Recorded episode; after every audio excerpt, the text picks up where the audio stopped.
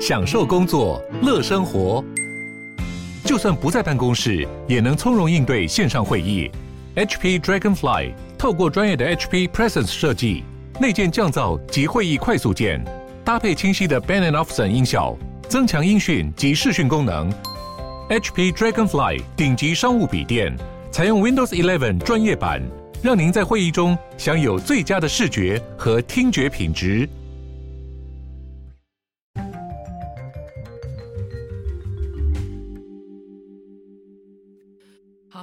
欢迎回到 The World in Five Minutes。世界忙什么？我是今天的这个节目主持人 Morris。那今天要来看到的呢，是非常注目、受这个世界关注的北京冬奥了啊。那北京冬奥呢，是在这个昨天晚上，就是我在录制这个节目的前天晚上正式开幕的了。那因为我那时候人在外面，所以其实我自己还没看他的这个开幕式的这个演出跟表演。那我也不知道他到底。长什么样子？所以在看完之后，如果有什么特别的，我也会再做一集跟大家分享。那今天要分享的呢，也是关于北京奥运，没错啦。那在分享之前呢，我觉得最有趣的是说，呃，北京现在成为了世界上唯一一个呢，同时举办过夏季跟冬季奥运会的城市。那这点来说，我真的觉得真的蛮厉害。不管是人为上的因素，就是说他们可以打造这么多的运动场馆跟。举办这么多的大型赛事，或者是说天气上，他们可以同时间办夏天，也可以办冬天，这是非常厉害的，也非常这个特殊的。那这场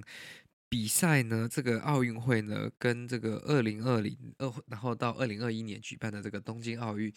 基本上他们也受疫情的影响，所以呢，基本上它是不对外开放，也不售门票的，这是差不多一样的。那此次的冬奥呢，更受争议的是这个关于新疆人权以及所有的这些政治上的问题，其实是更受大家瞩目的。但这个不是今天要谈的重点。我们在之前就有谈论过这个北京冬奥的一些，这个叫做什么？政治问题跟新疆那边的人权问题，以及为什么有很多的代表团都不出席开幕式啊，或者是说有些人要去抗议啊等等的这些，这个在在我们很久之前做过了，就是应该在一个月多之前有做过这样的新闻。那我们今天来讲到的是说，北京冬奥呢，他们这次为了要维持他们国内，就是中国境内的疫情情况呢，他们目前的政策还是就是要清零嘛，就是要把所有的病例抓出来隔离，然后避免社区当中有任何传播的病毒。那这样子的政策就代表说，我们不能有任何一丝的机会让外来的人口或者是说外来的病毒接触到社区嘛。那在这样子的一个情况之下。想必就要采取非常严格的措施，有一点点像是二零二一年东京举办的这种，就是像是运动员都在一个泡泡当中。但是因为这次北京冬奥相对来说，它横跨的场域跟这个区域是非常大的，所以变成说它好像没有办法，就是把一个区域这样子非常简单的围起来，或者是说控制起来。所以它基本上他们做了一个这个。系统叫做闭环，那这个闭环是什么意思呢？基本上就是说，北京冬奥呢，全程的这些运动员、选手、工作人员、记者，呃，随行的这些团体，他们都不会接触到中国。北京这边的其他人民，就是普遍的人民呢、他基本上只会在这个闭环内接触到他们的其他人，就是这个环基本上就是你出不去、进不来，就是所有人在这个比赛的期间就是待在这个环里面。那这样子可以避免，就是说有人就算很不小心的带了病毒进来，他也不会扩散出去离开这个环。那他也用了很多不同的科技，我们稍后也会提到，就是帮助防疫的这个部分啦。那这个可能是人类史上最严密管制的一个国际体育赛事了，因为过去在东京的时候也没有这么的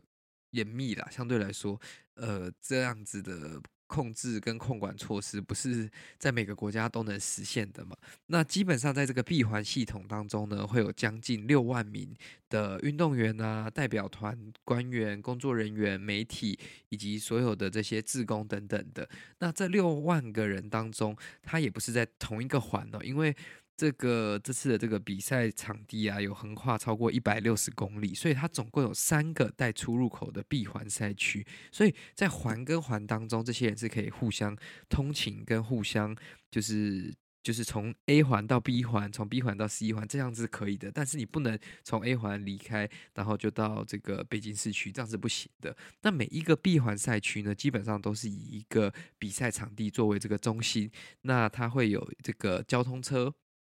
基本上会有酒店、会议中心、工作人员宿舍以及餐厅、食堂、娱乐设施等等的。那你就是在这个环里面运作，你不会再就是走出去外面吃饭啊等等的。那甚至假如说你要从 A 赛区到 B 赛区，因为刚刚讲的嘛，一百六十公里是非常远的，那他们就需要搭乘他们的这个高铁嘛，所以他们就有特殊的高铁，就是专门在通行。从这个 A 环到 B 环，或者是 B 环到 C 环当中，这样子避免就是他们也跟外界有接触。那基本上呢，在这个环里面，也不是说你在这个环里面就非常的自由吼，你在里面也都是得随时佩戴口罩，然后保持这个社交距离。基本上除了吃饭之外，你随时都得戴着口罩。那所有人呢，每一天哦，现在不是三天哦，他是每一天都记录一次，应该说都裁剪一次你的这个。喉咙的核酸检测样本，然后如果你有问题，你就会被抓出来隔离。等到你可能就是裁剪阴性之后，你才会再被放回这个环内。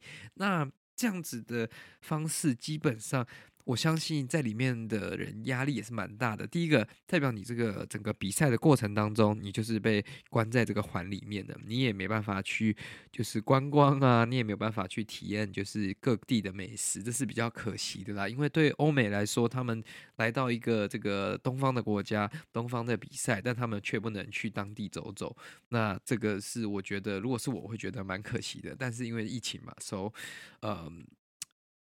这个是就是好像也没办法。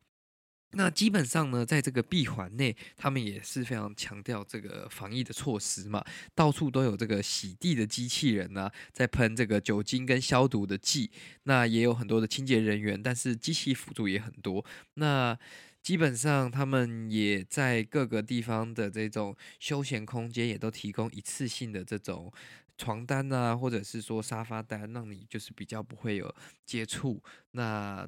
还有像是一些我自己看了觉得比较神奇的，就是像这个自动化的点餐跟送餐系统，就是像它会有很多的这种 robot，呃，叫做什么送餐机器人，就是我们可能可以在中国的海底捞啊，或者是在一些这种比较大的餐厅可以看到这种送餐机器人。那基本上这次他们的奥运会就没有以前那种就是选手村超豪华或者是超大这种 buffet，都是用机器人送餐，然后就你点完餐之后直接送到你的位置，甚至更厉害的呢，不不只是这种在路上走的机器人哦，它还有一种是可以从就是大食堂的空中直接降到你的用餐座位上面，就是有点从天而降的这种餐盘，所以你只要点完餐在你的位置上等它。从空中降下来，然后你把它拿下来就可以吃了。这我觉得这真的是有点让我大开眼界，这真的蛮神奇的，就代表它的软体跟硬体建设都要足够了。所以这是非常厉害的一个科技。那也代表说他们真的是用尽全力，想要办法，就是想办法要减少大家的接触，想办法减少这个任何染疫的可能性。那可是这样子就要牺牲很多。呃，可能是像很多人过年的机会，因为很多的这些志工啊，跟工作人员，他们在三个礼拜前就开始隔离，进入这个闭环，那代表他们就错过了这个华人当中最重要的农历新年嘛。那他们就是为了这个北京奥运的这个闭环系统而错失跟家人过年的机会，其实也是蛮可惜的啦。那因为在这个闭环系统之内，你的这个行踪基本上都是被追踪的，应该说他不是也不是刻意追踪，因为你除了这几个地方也没有办法去。那在东京的时候呢，是他们比较可以像是说，他们可以去酒店，而、呃、不是去酒店啊，就是从他们的酒店走到当地的一些 Seven Eleven 啊、Family Mart，或者是想要去买个东西外带，就是限制相对来说是比较软性的，就是说你可能不能在外面吃饭，但你可以去买，然后买回去你的饭店吃。那这个就是规定上的不同嘛，因为这个各个国家的这个环境跟。相对的一些政策就是不太一样的，所以对于这些人来说，他们